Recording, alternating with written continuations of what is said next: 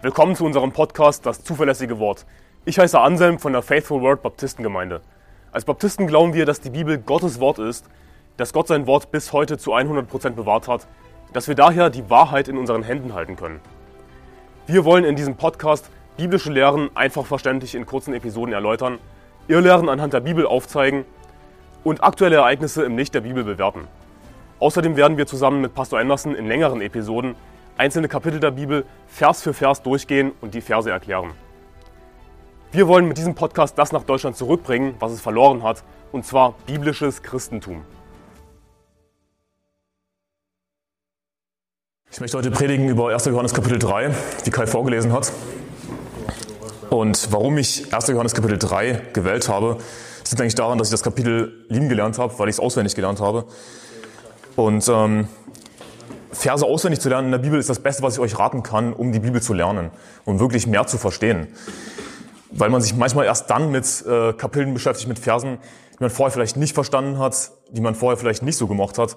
Und ähm, ich hatte immer Probleme mit dem äh, Buch 1. Johannes, aber durchs Auswendiglernen lernt man es wirklich und kann es auch lieben lernen. Und in Vers 1 lesen wir, seht, welch eine Liebe hat uns der Vater erwiesen, dass wir Kinder Gottes heißen sollen. Darum erkennt uns die Welt nicht, weil sie ihn nicht erkannt hat. Und das geht auch einher mit der Predigt von gestern, dass wir Kinder Gottes sind, dass wir gerettet sind, dass wir das Geschenk des ewigen Lebens haben. Und ich lese kurz vor dazu aus Johannes Kapitel 1. Schlagt mit mir auf Johannes Kapitel 1. Da lesen wir in Vers 12. Allen aber, die ihn aufnahmen, denen gab er das Anrecht, Kinder Gottes zu werden, denen, die an seinen Namen glauben die nicht aus dem Blut noch aus dem Willen des Fleisches noch aus dem Willen des Mannes, sondern aus Gott geboren sind. Das ist wichtig zu beachten, wenn wir jetzt uns beschäftigen mit 1. Johannes Kapitel 3, weil vieles auf den ersten Blick gesetzlich erscheint. Ja, das ist auch so ein Schlagwort heutzutage, gesetzlich. Äh, weil es sehr viel um die Werke geht. Ähm, es geht, es ist sehr schwarz-weiß, das Buch 1. Johannes, äh, weil es eben um den Gegensatz geht. Sünde, Gerechtigkeit, Gott, Teufel, es ist extrem schwarz-weiß. Aber was wir eben äh, beachten sollten dabei ist, dass wir Kinder Gottes sind, nicht durch die Werke der Gerechtigkeit, die wir getan hätten, sondern durch den Glauben an Jesus Christus. Also wenn es hier heißt, seht, welche eine Liebe hat uns der Vater erwiesen, dass wir Kinder Gottes heißen sollen, ähm, dann sollten wir uns vor Augen halten, dass wir Kinder Gottes sind durch den Glauben, nicht aus dem Willen des Fleisches, noch aus dem Willen des Mannes, nicht weil wir irgendwie einen guten Willen haben, die Gesetze zu halten, äh, Gottes, Gottes Werke zu tun, seine Gebote zu halten, sondern durch den Glauben, äh, dadurch, dass wir Jesus Christus angenommen haben, sind wir Kinder Gottes. Und das heißt, Geliebte, wir sind jetzt Kinder Gottes und noch ist nicht offenbar geworden, was wir sein werden. Wir wissen aber, dass wir ihm gleichgestaltet sein werden, wenn er offenbar werden wird, denn wir werden ihn sehen, wie er ist. Also jetzt schon sind wir Kinder Gottes, jetzt schon sind wir gerettet.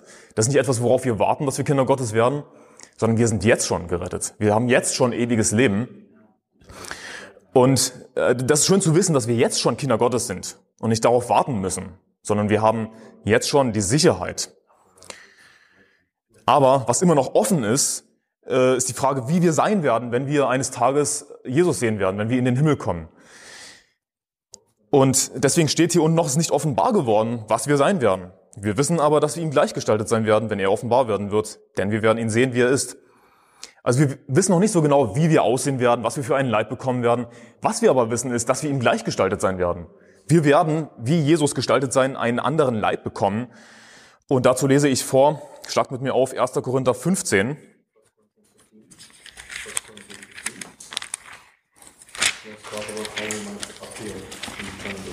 Erster Korinther 15, ich lese vor ab Vers 35. Aber jemand könnte einwenden, wie sollen die Toten auferstehen? Und mit was für einem Leib sollen sie kommen? Du Gedankenloser, was du säst, wird nicht lebendig, wenn, wenn es nicht stirbt. Und was du säst, das ist ja nicht der Leib, der werden soll, sondern ein bloßes Korn, etwa vom Weizen oder von einer anderen Saat. Gott aber gibt, ein, gibt ihm einen Leib, wie er es gewollt hat, und zwar jedem Samen seinen besonderen Leib. Nicht alles Fleisch ist von gleicher Art, sondern anders ist das Fleisch der Menschen, anders das Fleisch des Viehs, anders das der Fische, anders das der Vögel. Und es gibt himmlische Körper und irdische Körper. Aber anders ist der Glanz der Himmelskörper, anders der der irdischen. Einen anderen Glanz hat die Sonne und einen anderen Glanz der Mond. Und einen anderen Glanz haben die Sterne, denn ein Stern unterscheidet sich vom anderen im Glanz. So ist es auch mit der Auferstehung der Toten. Es wird gesät in Verweslichkeit und auferweckt in Unverweslichkeit. Es wird gesät in Unehre und wird auferweckt in Herrlichkeit. Es wird gesät in Schwachheit und wird auferweckt in Kraft. Es wird gesät ein natürlicher Leib und es wird auferweckt ein geistlicher Leib. Es gibt einen natürlichen Leib, das ist der Leib, den wir jetzt haben, ja, und es gibt einen geistlichen Leib. So steht auch geschrieben, der erste Mensch Adam wurde zu einer lebendigen Seele, der letzte Adam zu einem lebendig machenden Geist. Aber nicht das Geistliche ist das Erste, sondern das Natürliche, danach kommt das Geistliche. Der erste Mensch ist von der Erde, irdisch, der zweite Mensch ist der Herr aus dem Himmel. Wie der Irdische beschaffen ist, so sind auch die Irdischen. Und wie der Himmlische beschaffen ist, so sind auch die Himmlischen. Und wie wir das Bild des Irdischen getragen haben, so werden wir auch das Bild des Himmlischen tragen. Genau, und worauf ich eingehen möchte, sind die letzten Verse, wo es heißt in Vers 47, der erste Mensch ist von der Erde irdisch, der zweite Mensch ist der Herr aus dem Himmel. Wie der Irdische beschaffen ist, so sind auch die Irdischen. Also wir sind wie Adam, wir sind wie der Irdische, wir sind beschaffen wie Adam, wir haben das Fleisch, wir sind sündhaft. Wir haben immer noch das schwache Fleisch, aber wir säen das schwache Fleisch, wir säen die Verweslichkeit und es wird auferweckt in Unverweslichkeit. Es wird gesät in Unehre und wird auferweckt in Herrlichkeit. Ja, wir haben einen sündhaften Körper, wir sind immer noch in unserer sündhaften alten Natur von Adam. Wir sind wie der irdische beschaffen. Und, aber wie der himmlische beschaffen ist, so sind auch die himmlischen. Und wie wir das Bild des irdischen getragen haben, so werden wir auch das Bild des himmlischen tragen. Wer ist der himmlische? Jesus Christus ist der himmlische. Wir werden das Bild des himmlischen tragen. Wir werden verwandelt werden. Und wenn wir Jesus sehen, dann werden wir einen neuen Leib bekommen. Wir werden einen himmlischen, einen geistlichen Leib bekommen, der so vollkommen rein sein wird wie Jesus Christus selbst. Und eines Tages werden wir eben nicht mehr das Bild Adams tragen, sondern das Bild Jesu Christi. Und das heißt auch, ähm, dass wir scheinen werden wie die Sonne. Ähm, und die Sonne repräsentiert Jesus Christus in der Bibel. Wenn wir wieder zurückgehen zu 1. Johannes Kapitel 3,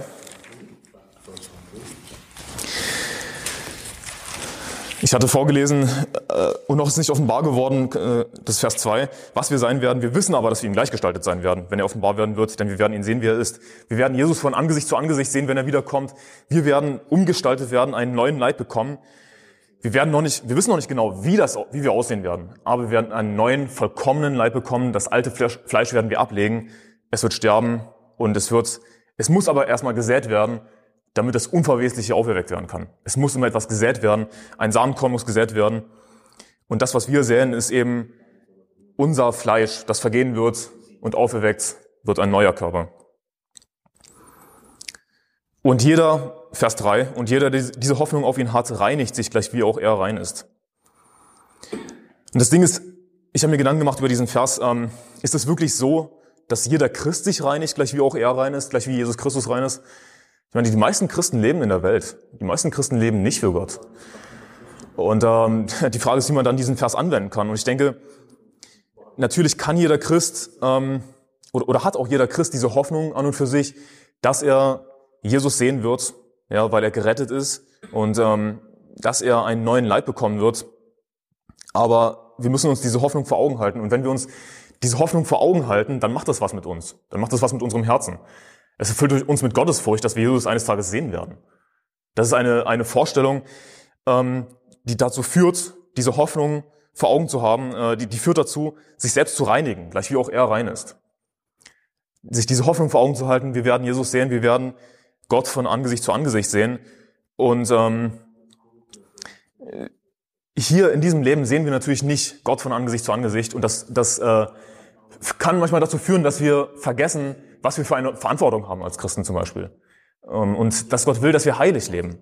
Aber wir sollten uns diese Hoffnung vor Augen halten, um ein heiliges Leben hier zu führen und uns zu reinigen, gleich wie auch er rein ist.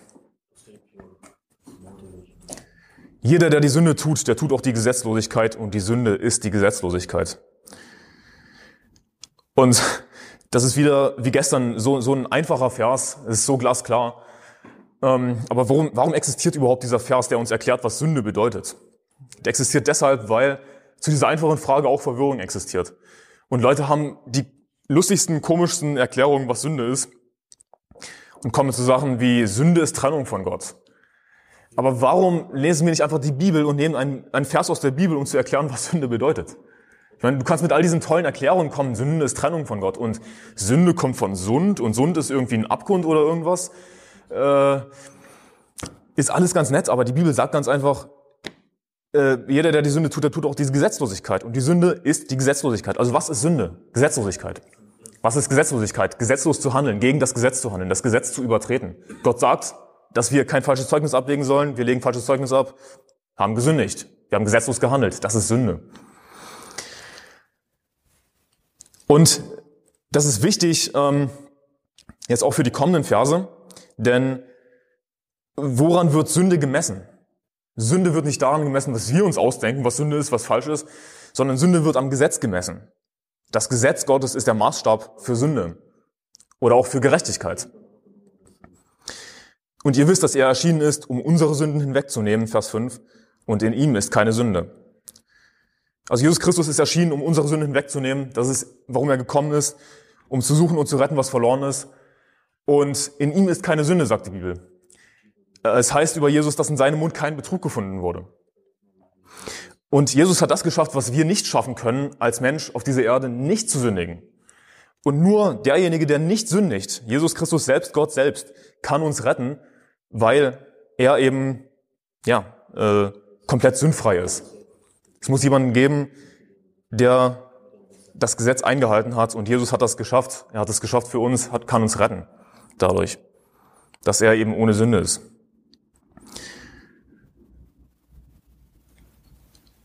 Wer in ihm bleibt, Vers 6, der sündigt nicht. Wer sündigt, der hat ihn nicht gesehen und nicht erkannt. Also wir haben gelesen in Vers 5, in ihm ist keine Sünde. Und jetzt geht's weiter, wer in ihm bleibt, also wer von uns als Christ in Jesus bleibt, der sündigt nicht. Wer sündigt, der hat ihn nicht gesehen und nicht erkannt.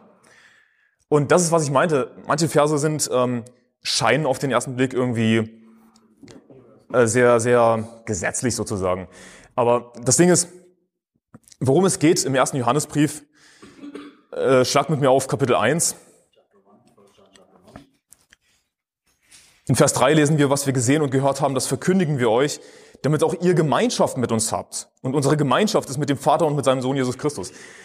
Also im ersten Johannesbrief geht es nicht darum, gerettet zu werden, wie man gerettet wird, wie man gerettet bleibt oder sowas. Weil wir sind sowieso gerettet, für immer. Wir können unsere Rettung nicht verlieren. Sondern worum geht es hier? Es geht um Christen, die Gemeinschaft haben sollen mit Gott.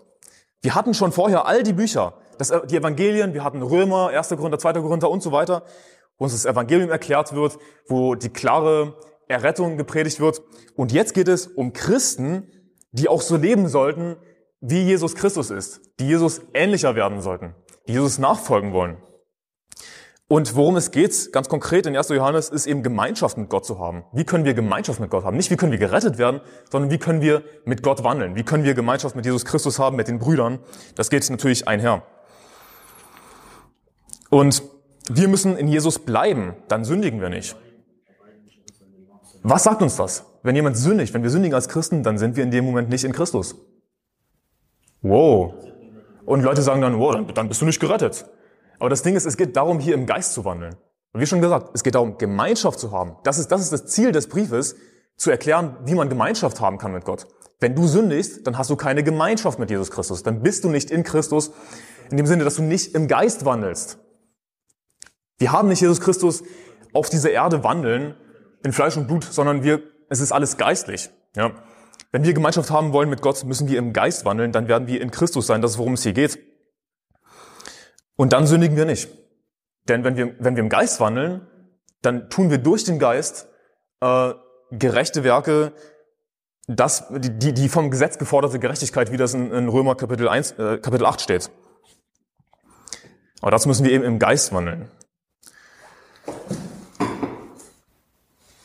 Jetzt im Kontext Vers 5 und 6. Warum sündigen wir dann nicht, wenn wir in ihm bleiben, weil in ihm keine Sünde ist? Wenn wir in Jesus bleiben, dadurch, dass wir im Geist wandeln, mit, mit ihm Gemeinschaft haben, dann sündigen wir nicht, weil in Jesus keine Sünde ist. Jesus hat nicht gesündigt. Und wer sündigt, der hat ihn nicht gesehen und nicht erkannt. Es gibt Leute, äh, die sagen, oh, ich, ich kenne Jesus. Ich, ich bin, ich, Jesus ist mein Freund. Aber sie, sie führen ein sehr sündhaftes Leben, ein sehr weltliches Leben. Jesus ist nicht ihr Freund. Jesus ist zwar ihr Retter, wenn sie geglaubt haben an Jesus, sie sind gerettet, sie kommen in den Himmel, aber Jesus ist nicht ihr Freund. Tut mir leid. Das Ding ist, du kennst natürlich deine Eltern, ne? aber du, du, kennst sie nicht so wirklich gut, wenn du nicht äh, mit ihnen Gemeinschaft hast. Wenn du sie nicht fragst, hey, wie war das, als du, was weiß ich, ähm, Mama kennengelernt hast oder, oder wie auch immer. Natürlich kannst du sagen, ja, du kennst deine Eltern, weil es deine Eltern sind, aber du kennst sie nicht wirklich unbedingt innig, wenn du nicht mit ihnen Gemeinschaft hast, wenn du nicht eine, eine Beziehung mit ihnen hast. Und wenn wir sündigen, dann haben wir eben keine Gemeinschaft mit Jesus Christus in diesem Moment. Und ähm, dann ist es eben so, als hätten wir ihn nie gesehen und nie gekannt, weil es einfach so extrem konträr ist. Auf der einen Seite äh, Sünde, auf der anderen Seite Gerechtigkeit. Jesus ist zu 100% gerecht, zu 100% sündlos. Wir haben das Fleisch und wenn wir nicht im Geist wandeln, dann sündigen wir, definitiv. Was sollten wir anderes tun? Und deswegen ist es eben so schwarz-weiß. Ich hoffe, das macht Sinn, meine Erklärung. Kinder, lasst euch von niemand verführen. Wer die Gerechtigkeit übt, der ist gerecht, gleich wie er gerecht ist. Oh, ich will Jesus ähnlicher werden und gehe in meine Hillsong-Kirche und mache irgendwie einen, äh, einen Tanz und, und, äh, und, und, und hebe meine Hände ganz weit hoch und jetzt bin ich geistlich, weil ich meine Hände hochhebe. So ticken viele Christen heutzutage. Aber was sagt die Bibel, wer gerecht ist? Kinder, lasst euch von niemand verführen. Ja, es gibt Verführer, die sagen, ja, wenn du ganz besonders spirituell, besonders emotional beim Lobpreis bist, oh, dann hast du so eine Beziehung zu Jesus, du bist so gerecht. Aber wer die Gerechtigkeit übt, der ist gerecht, gleich wie er gerecht ist. Du musst die Gerechtigkeit üben, um gerecht zu sein. Nicht irgendwie besonders emotional sein beim Lobpreis und die Hände besonders hochheben, sondern du musst die Gerechtigkeit üben. Und was ist Gerechtigkeit? Gerechtigkeit ist eben in ihm zu bleiben, dadurch nicht zu sündigen, im Geist zu wandeln. Denn woran wird Gerechtigkeit gemessen? Am Gesetz. Denn es heißt ja auch, jeder, der die Sünde tut, der tut auch die Gesetzlosigkeit. Und die Sünde ist die Gesetzlosigkeit. Und du hast einen Haufen Christen, die vielleicht einen Ehebruch leben, die irgendwie oder einen, einen ungläubigen Freund haben oder, oder was auch immer. Und, und sie denken, sie sind so geistlich, weil sie so emotional sind beim Lobpreis. Aber sie üben keine Gerechtigkeit. Man muss nicht emotional sein, um gerecht zu sein. Und äh, früher als ich noch in der evangelischen Landeskirche war, gab es manchmal so Lobpreisabende und ich, ich gehe nicht so wirklich emotional ab beim Lobpreis. Ja, ich, ich bin einfach nicht der Typ dafür. Und ich dachte mir, oh Mann, die anderen sind einfach geistlicher als ich. Weil die ihre Hände so hochheben und so emotional werden. Das, was ich mir dachte. Und ich dachte mir, okay, dann sind die anderen einfach geistlicher als ich. Das ist nicht schlimm. Ich meine, ich habe nicht wirklich ein Problem damit. Dann ist es halt so. Dann bin ich halt nicht so geistig wie die anderen. Aber das Ding ist, das ist nicht Geistlichkeit, das ist nicht Gerechtigkeit. Wer die Gerechtigkeit übt, der ist gerecht, gleich wie er gerecht ist. Wenn wir Jesus ähnlicher werden wollen, ähm, dann geht es eben darum, im, im Geist zu wandeln und dadurch wird die vom Gesetz geforderte Gerechtigkeit in uns erfüllt. Und das ist Gerechtigkeit. Wer die Sünde tut, der ist aus dem Teufel, denn der Teufel sündigt von Anfang an. Dazu ist der Sohn Gottes erschienen, dass er die Werke des Teufels zerstöre. Und in Vers 9, jeder, der aus Gott geboren ist, tut nicht Sünde, denn sein Same bleibt in ihm und er kann nicht sündigen, weil er aus Gott geboren ist. In Vers 8 geht es um Kinder des Teufels, um, um Söhne Belials, um, um Verworfene. Und ich verstehe das so, dass, dass sie gar keine andere Möglichkeit haben, als zu sündigen, als ungerecht zu sein. Sie können gar nicht anders. Sie sind erfüllt vom Teufel, sie sind erfüllt von Satan und können nicht anders. Und Jesus erschien, um die Werke des Teufels zu zerstören. In Vers 9, jeder, der aus Gott geboren ist, tut nicht Sünde, denn sein Samen bleibt in ihm und er kann nicht sündigen, weil er aus Gott geboren ist. Das ist auch ein Vers, an dem sich viele Christen stoßen, weil sie nicht verstehen und sagen, okay, aber ich sündige doch. Bin ich dann nicht aus Gott geboren, wenn ich sündige? Aber dann muss man sich wieder vor Augen halten, worum geht es hier im ersten Johannesbrief? Es geht um Gemeinschaft zu haben mit Gott. Ähm, und, und es heißt ja schon in Vers 1, seht, welche Liebe hat uns der Vater erwiesen, dass wir Kinder Gottes heißen sollen. Also wir wissen schon, wir sind Kinder Gottes. Wir sind schon gerettet. Und, aber wir müssen verstehen, was ist aus Gott geboren? In Vers 2 haben wir schon gelesen, und noch ist nicht offenbar geworden, was wir sein werden. Wir wissen aber, dass wir ihm gleichgestaltet sein werden, wenn er offenbar werden wird, denn wir werden ihn sehen, wie er ist. Also, was ist noch nicht aus, äh, aus Gott geboren von uns? Das ist unser Körper, das ist unser Leib, unsere fleischliche Natur. Die ist noch nicht aus Gott geboren. Denn es heißt da hier, äh, dass wir noch nicht, dass noch nicht offenbar geworden ist, was wir sein werden. Wir wissen aber, dass wir ihm gleichgestaltet sein werden. Also es wird hier schon festgestellt, wir werden irgendwie umgestaltet werden. Es wird was Neues kommen, ein, ein neuer Körper. Also dieser Teil von Anselm, das, das Fleisch, das ist noch nicht aus Gott geboren. Das geht auch hier aus dem Kontext des, des äh, Kapitels hervor. Aber was ist dann aus Gott geboren? Mein Geist ist aus Gott geboren. Und wir hatten auch gelesen in 1. Korinther 15, 1. Korinther 15,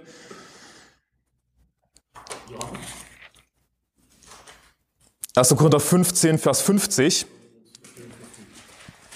Da heißt es, das aber sage ich, Brüder, dass Fleisch und Blut das Reich Gottes nicht erben können. Auch er erbt das Verwesliche, nicht die Unverweslichkeit. Also, Fleisch und Blut können das Reich Gottes nicht erben. Das Verwesliche kann nicht die Unverweslichkeit erben. Mein Körper, mein Fleisch ist verweslich. Es wird verwesen. Mein Fleisch und Blut wird nicht in den Himmel kommen. Aber was wird dann von mir in den Himmel kommen? Was ist von mir neu geboren? Das ist mein Geist, das ist mein innerer Mensch, das ist meine Seele. Die ist von neuem geboren. Die hat ewiges Leben. Und diese Seele, der innere Mensch, der wird einen neuen Leib bekommen dann im Himmel. Weil der, der alte Leib, der ist verwest, der ist verweslich, der wird, der wird gesät und aufgeweckt wird der unverwesliche Leib. Und mein Geist ist eben aus Gott geboren. Mein Geist ist schon vollkommen gemacht.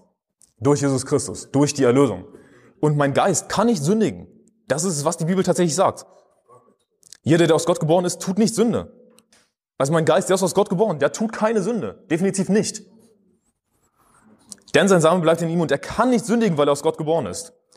Etwas, was aus Gott geboren ist, aus Jesus Christus geboren ist, kann nicht sündigen. Warum? Vers 5. Und in ihm ist keine Sünde.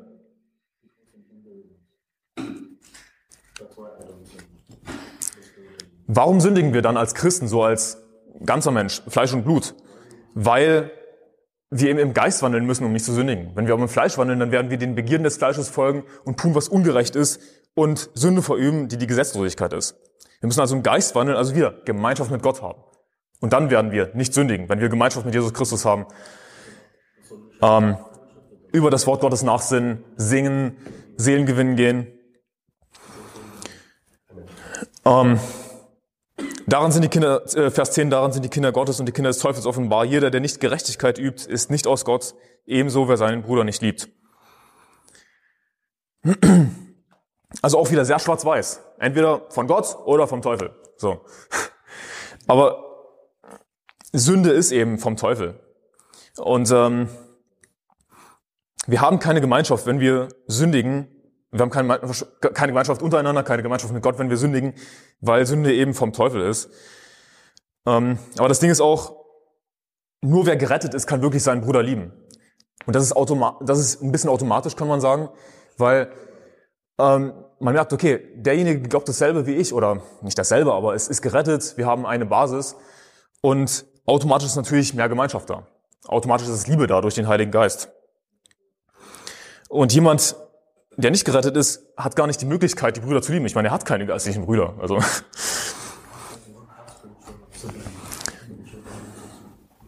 Denn das ist die Botschaft, Vers 11, die ihr von Anfang an gehört habt, dass wir einander lieben sollen. Nicht wie Kain, der aus dem Bösen war und seinen Bruder erschlug. Und warum erschlug er ihn? Weil seine Werke böse waren, die seines Bruders aber gerecht. Vers 13. Und in vielen Bibeln ist es, ist es jetzt eingeteilt, dass ab Vers 13 ein neuer Abschnitt kommt. Aber es stimmt eigentlich nicht, denn dieser Vers bezieht sich auf Vers 12. Vers 13, verwundert euch nicht, meine Brüder, wenn euch die Welt hasst. Also, in Vers 12 steht, nicht wie Kain, der aus dem Bösen war und seinen Bruder erschlug. Und dann in Vers 13, verwundert euch nicht, meine Brüder, wenn euch die Welt hasst. Also wer ist Kain in dem Fall? Kain, Kain ist die Welt. Kain repräsentiert die Welt. Ja, Menschen, die uns hassen, weil wir Christen sind. Und in Judas 11 heißt es, wehe ihnen, denn sie sind den Weg keins gegangen und haben sich um, Gewinnes willen völlig dem Betrug Biliams hingegeben und sind durch die, durch die Widersetzlichkeit Koras ins Verderben geraten. Diese sind Schandflecken bei euren Liebesmalen und schmausen mit euch, indem sie ohne Scheu sich selbst weiden, Wolken ohne Wasser von Winden umhergetrieben, unfruchtbare Bäume später zweimal erstorben entwurzelt, wilde Wellen des Meeres, die ihre eigene Schande ausschäumen, Irrsterne, denen das Dunkel der Finsternis in Ewigkeit aufbewahrt ist. Also kein ist einer der Irrlehrer. Kein repräsentiert die Irrlehrer, die Welt, die uns hasst, die gegen Gottes Wort ist, gegen das Evangelium. Und wir sollten uns aber nicht wundern, wenn uns die Welt hasst. Ja. Das Ding ist, die Welt erkennt uns nicht, denn in Vers 1 steht ja, darum erkennt uns die Welt nicht, weil sie ihn nicht erkannt hat. Sie haben ihn nicht erkannt, sie können uns nicht erkennen, sie werden uns hassen. Wir wissen, dass wir aus dem Tod zum Leben gelangt sind, denn wir lieben die Brüder. Wer den Bruder nicht liebt, bleibt im Tod. Und worum es hier geht, denke ich, ist nicht unbedingt gerettet zu sein, nicht gerettet zu sein, sondern ähm, dadurch, dass wir im Geist wandeln, dass wir die Brüder lieben, dadurch haben wir mehr Gewissheit unseres Glaubens. Wenn Zweifel an unserer Errettung auftreten, dann ist, liegt das daran, dass wir nicht im Geist wandeln. Ähm, sogar Johannes der Täufer hatte Zweifel. Das heißt nicht, dass er nicht gerettet war. Aber wenn wir im Geist wandeln, dann haben wir, also wirklich zu 100% im Geist wandeln, haben wir keine Zweifel, weil der Geist uns bezeugt, dass wir Kinder Gottes sind. Und wenn wir die Brüder lieben, dann haben wir eben mehr Gewissheit. Ja, weil wir merken, okay, wir haben hier dieselbe Basis, wir glauben an dasselbe Evangelium. Das ist ein Aspekt dieses Verses, denke ich. Ähm, und wer den Bruder nicht liebt, der bleibt im Tod. Ich meine, dann bist du halt im Fleisch. Und was ist dein Fleisch? Dein Fleisch ist verweslich, dein Fleisch ist tot. Dann bleibst du im Tod, dann hast du keine Gemeinschaft mit Gott. Ändert nichts daran, dass deine Seele gerettet ist, dass du in den Himmel kommst. Auf der anderen Seite könnte man auch sagen, ähm, na jemand, der seinen Bruder wirklich gar nicht liebt, bei dem absolut gar nichts zu finden ist, dann könnte es auch ganz einfach daran liegen, dass er wirklich gar nicht den Geist hat, weil er nicht das richtige Evangelium glaubt weil er nicht gerettet ist und dadurch gar nicht die Chance hat, überhaupt seine Brüder zu lieben, die er nicht hat. Das Ding ist, irgendwo, auch wenn man ganz tief graben muss, muss in einem Christen natürlich irgendwo etwas Liebe für Gott da sein, etwas Liebe für die Geschwister da sein. Nur das Ding ist, manchmal ist es einfach überhäuft und überschüttet mit der Welt, mit Fleischlichkeit, mit Sünde. Und ähm, das Ding ist, die Bibel ist eindeutig, Römer 4, Vers 5, wer dagegen keine Werke verrichtet, sondern an den glaubt, der den Gottlosen rechtfertigt, dem wird sein Glaube als Gerechtigkeit angerechnet. Also, auch wenn es, es jemand keine Werke vorzuweisen hat, für die er etwas verdienen kann bei Gott, ist er natürlich trotzdem gerettet. Das Problem ist halt einfach nur, dass der Geist so zugeschüttet ist mit Sünde und mit Weltlichkeit, dass nichts davon herauskommt. Obwohl er tief drin natürlich schon irgendwie die Liebe für Gott hat, die Liebe zu den Geschwistern, weil der Geist eben trotzdem da ist. Aber er wandelt eben nicht im Geist. Jeder, der seinen Bruder hasst, ist ein Mörder und ihr wisst, dass kein Mörder ewiges Leben bleibend in sich hat. Leute sagen natürlich auch wieder, okay, dann bist du nicht gerettet. So, aber das Ding ist, leider kann es auch unter Christen Streit geben, kann es unter Christen Hass geben. Und das ist natürlich nichts anderes als Wandel im Fleisch. Und das sollte es nicht geben. Irgendwie Neid und Hass und Streitsucht, das sollte es nicht unter uns geben, sondern Liebe und dass wir einander höher achten als uns selbst.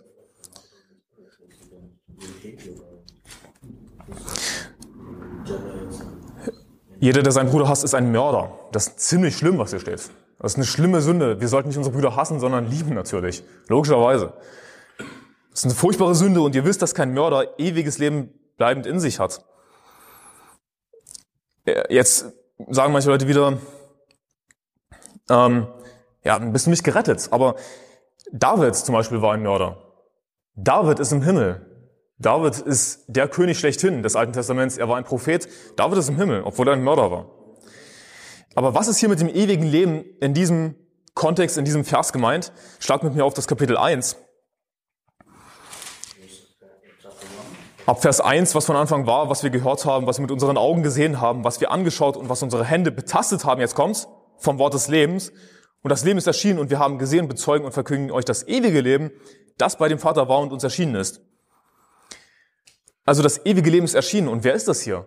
Das ist Jesus Christus, der gemeint ist. Denn es das heißt ja auch, was, mit, was wir mit unseren Augen gesehen haben, was wir angeschaut und was unsere Hände betastet haben vom Wort des Lebens. Also das ewige Leben äh, ist hier im ersten Johannesbrief auch Jesus Christus damit gemeint. Weil die Jünger, die, die Apostel, die haben Jesus Christus eben von Angesicht zu Angesicht gesehen. Sie haben ihn betastet. Thomas zum Beispiel, der seinen Finger an seine Wunde gelegt hat. Und Jesus ist das ewige Leben. Jesus ist das Wort Gottes. Und wenn wir unsere Brüder hassen, dann haben wir das ewige Leben, dann haben wir Jesus Christus nicht bleibt in uns. Wir haben wieder keine Gemeinschaft mit Gott, weil wir im Fleisch wandeln. Daran haben wir die Liebe erkannt, dass er sein Leben für uns hingegeben hat. Auch wir sind es schuldig, für die Brüder das Leben hinzugeben. Wir müssen, genauso wie Jesus, unser Leben hingeben für die Brüder, uns selbst aufopfern. Das ist, was die Bibel von uns fordert. Wir sind es schuldig. Das ist unsere Schuld, für die Brüder das Leben hinzugeben.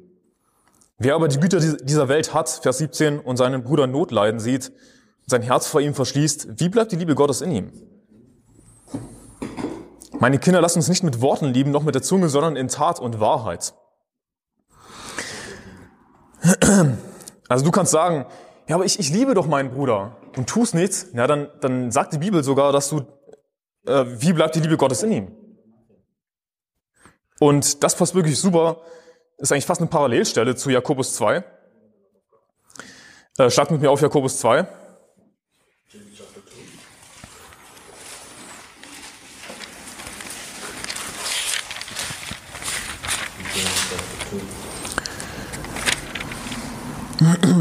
Vers 14.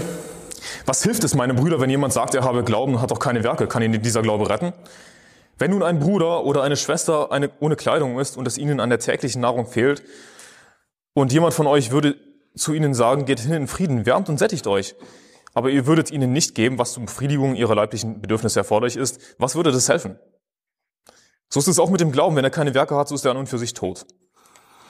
Also genauso wie in Jakobus 2 geht es auch in 1. Johannes darum, dem Glauben Werke hinzuzufügen und Jesus nachzufolgen und nicht einen sinnlosen, toten Glauben zu haben, der dich zwar in den Himmel bringt, aber anderen nicht hilft. Es geht hier um andere, dass wir unsere Brüder lieben sollen. Also, Vers 17, wer aber die Güte dieser Welt hat und seinen Bruder Notleiden sieht, geh hin, wärme und sättige dich. Was soll das für eine Liebe sein? Das ist keine Liebe. Und sein Herz vor ihm verschließt, wie bleibt die Liebe Gottes in ihm? Das Ding ist, wenn du dein Herz verschließt vor anderen, äh, dann bleibt die Liebe Gottes nicht in dir. In dir selbst bleibt die Liebe Gottes nicht. Also, du musst anderen Gutes tun, um selbst Gemeinschaft mit Gott zu haben. Es nützt nichts, wenn du nur dir Gutes tust und se nur selbst Bibel liest und nur selbst irgendwie für dich dein eigenes Ding machst, sondern du musst anderen Gutes tun, damit die Liebe Gottes in dir bleibt, damit du Gemeinschaft hast mit Gott. Wie bleibt die Liebe Gottes in ihm? Wenn du einfach nur toten Glauben hast, wenn du einfach nur für dich lebst und nicht äh, deine Brüder liebst, wie das in Vers 18 steht, äh, mit in Tat und Wahrheit. Meine Brüder, lassen, meine Kinder, lasst uns nicht mit Worten lieben, noch mit der Zunge, sondern in Tat und Wahrheit sollen wir lieben. Und anderen was Gutes tun. Und ähm, das ist etwas, was mir persönlich auch überhaupt nicht leicht fällt. Aber ich habe das gelernt durch Seelengewinn. Seelengewinn ist das Beste, was man tun kann, um zu lernen, andere zu lieben, etwas, äh, wie, wie gut ist es anderen, etwas Gutes zu tun. Ähm, und, und, und manchmal denke ich mir so nach der Arbeit, oh Mann, ich, ich fühle mich irgendwie so leer und irgendwie denke ich mir, ähm, ja, es, dieser Tag war heute nicht besonders sinnvoll und es fühlt sich einfach nicht gut an, weil ich weiß, ich habe niemand anderem irgendwas wirklich Sinnvolles getan. Und oftmals ist es dann wirklich eine Motivation für mich, Seelengewinn zu gehen, ähm, um ja anderen das Evangelium zu verkündigen, um anderen was Gutes zu tun. Und das ähm, erfüllt unser Herz, wenn wir sehen, dass jemand gerettet wird und dass wir jemand anderem helfen konnten. Das, das verändert auch unser Herz. Dann haben auch wir Gemeinschaft mit Gott. Aber indem wir eben anderen etwas Gutes tun. Und wie gesagt, mir persönlich fällt das nicht unbedingt leicht, aber es ist etwas, was ich zunehmend lerne durch Seelengewinn. Äh, wie, gut das uns ist und wie wichtig das ist und was das für eine Motivation sein kann, Seelengewinn zu gehen ähm, und dadurch eben auch Gemeinschaft mit Gott zu haben. Etwas, etwas wirklich Sinnvolles zu tun. Und etwas Sinnvolles zu tun ist eben nicht nur selbst Bibel zu lesen, sondern auch die Bibel zu verkündigen, auch anderen zu helfen und es einzusetzen für andere. Wir sind es schuldig, äh, für die Brüder unser Leben hinzugeben. Und daran erkennen wir, dass wir aus der Wahrheit sind und damit werden wir unsere Herzen vor ihm stellen, dass, wenn unser Herz uns verurteilt, Gott größer ist als unser Herz und alles weiß. Gott weiß, dass wir gerettet sind. Er, er kennt uns, denn es heißt dann ja auch in Matthäus Kapitel 7, ich habe euch nie gekannt zu den Leuten, die nicht gerettet sind.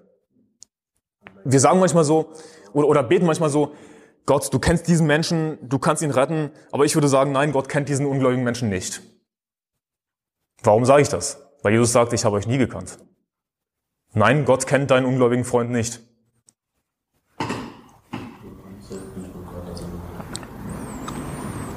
Ansonsten könnte Jesus nicht sagen, ich habe sie nie gekannt. Das ist traurig, aber wahr. Wir werden unsere Herzen stillen, wenn unser Herz uns verurteilt, weil Gott größer ist als unser Herz. Und Gott, Gott weiß alles. Hm, ich denke, es gibt noch viel mehr, was man aus diesen Versen rausziehen könnte, aber Gott kennt uns, auch wenn unser Herz uns verurteilt, wenn wir erkennen, wie sündhaft wir sind, Gott kennt uns.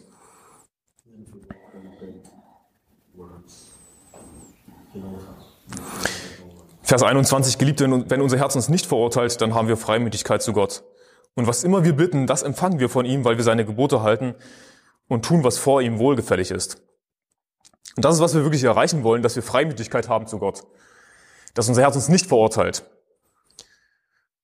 Und wie erreichen wir das? Indem wir eben wieder im Geist wandeln, indem wir Gemeinschaft haben mit Gott. Dann verurteilt uns unser Herz nicht, weil wenn wir im Geist wandeln, dann, dann sündigen wir nicht. Das schaffen wir natürlich nie zu 100 Prozent. Wir haben immer noch Sünde in unserem Leben. Aber dadurch, dass wir im Geist wandeln, äh, dadurch haben wir Freimütigkeit zu Gott, weil unser Herz uns dann nicht verurteilt. Dann gibt es nichts, worüber uns unser Herz verurteilen könnte. Und wie gesagt, das schaffen wir natürlich nicht perfekt, aber wir wollen mehr und mehr dahin kommen. Und wenn wir zu Gott beten, wollen wir natürlich auch, dass Gott uns erhört und tut, was wir von ihm wollen.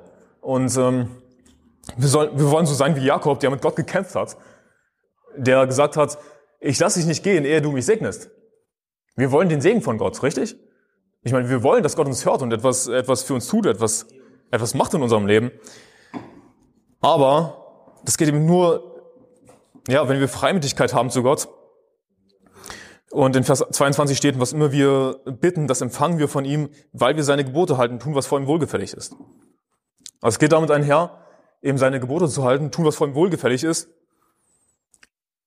Und es heißt auch in den Sprüchen, äh, wer aber sein Ohr abwendet vom Hören auf das Gesetz, dessen Gebet sogar ist ein Gräuel.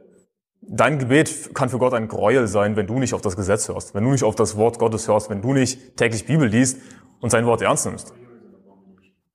Bitte Gott, tu dies und das. Nein, er wird es nicht tun. Und was immer wir bitten, das empfangen wir von ihm, weil wir seine Gebote halten, tun, was von ihm wohlgefällig ist. Wo man auch wieder denken könnte, okay, jetzt muss ich mich ganz so anstrengen, Gottes Gebote zu halten. Aber das ist nicht, was die Bibel beschreibt, wie wir Gottes Gebote halten können. Äh, denn in, äh, schlag mit mir auf Galater.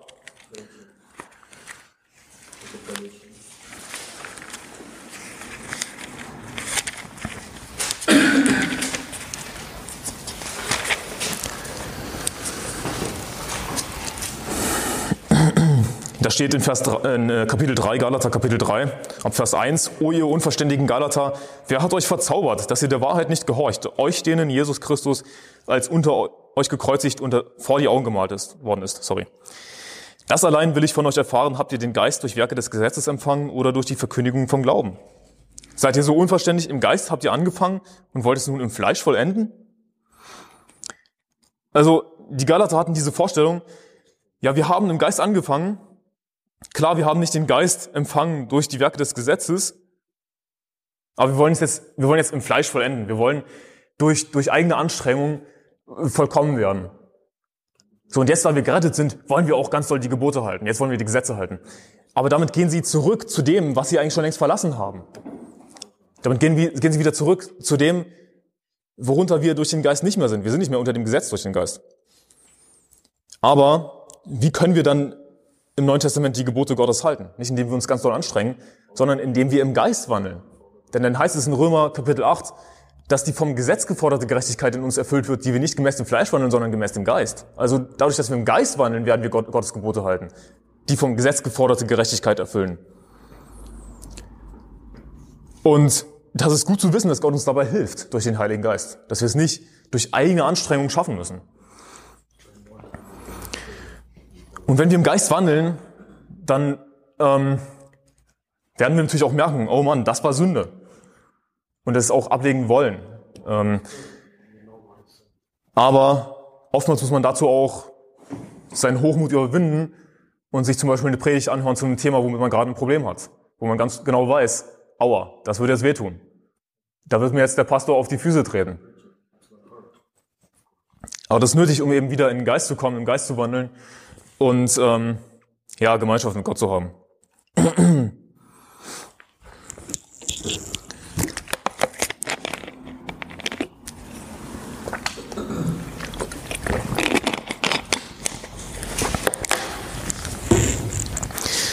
Und was immer wir bitten, das empfangen wir von ihm, weil wir seine Gebote halten, tun, was vor ihm wohlgefällig ist. Und das ist sein Gebot, dass wir glauben an den Namen seines Sohnes Jesus Christus und einander lieben nach dem Gebot, das er uns gegeben hat. Das erste ist natürlich, wir sollen Jesus Christus glauben. Ja. Wenn es darum geht, Jesus, ähm, oh, ich muss das nochmal neu formulieren. Ähm, wir lesen manchmal so Verse, wo es heißt, äh, dem Evangelium zu gehorchen oder so ähnlich. Aber was sagt Jesus? Tut Buße und glaubt an das Evangelium. Also der Aufruf ist zu glauben. Und wenn wir dem Evangelium gehorchen, dann bedeutet das an das Evangelium zu glauben, weil der einzige Aufruf, der in Verbindung mit dem Evangelium steht, ist, an das Evangelium zu glauben. Glaubt an das Evangelium.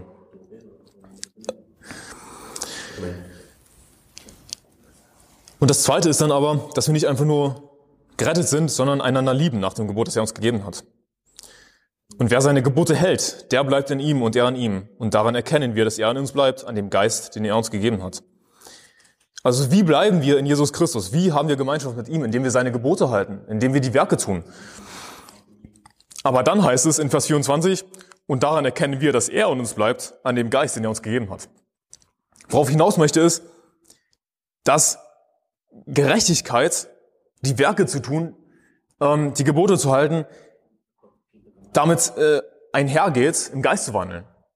Es geht Hand in Hand. Wenn du im Geist wandelst, hältst du, hältst du das Gesetz, hältst du, mach, äh, hältst du die Gebote. Aber wenn du sündigst, dann wandelst du eben auch nicht im Geist. Es geht Hand in Hand. Und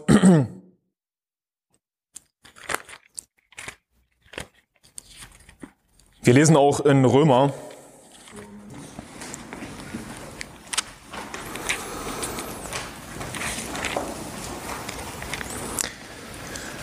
Kapitel 8, Vers 15.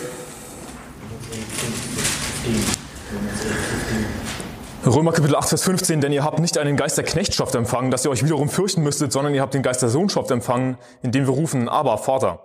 Der Geist selbst gibt Zeugnis zusammen mit unserem Geist, dass wir Gottes Kinder sind. Also der Geist bezeugt uns, dass wir Gottes Kinder sind. Wir haben mehr Gewissheit, mehr Zuversicht im Glauben, wenn wir im Geist wandeln.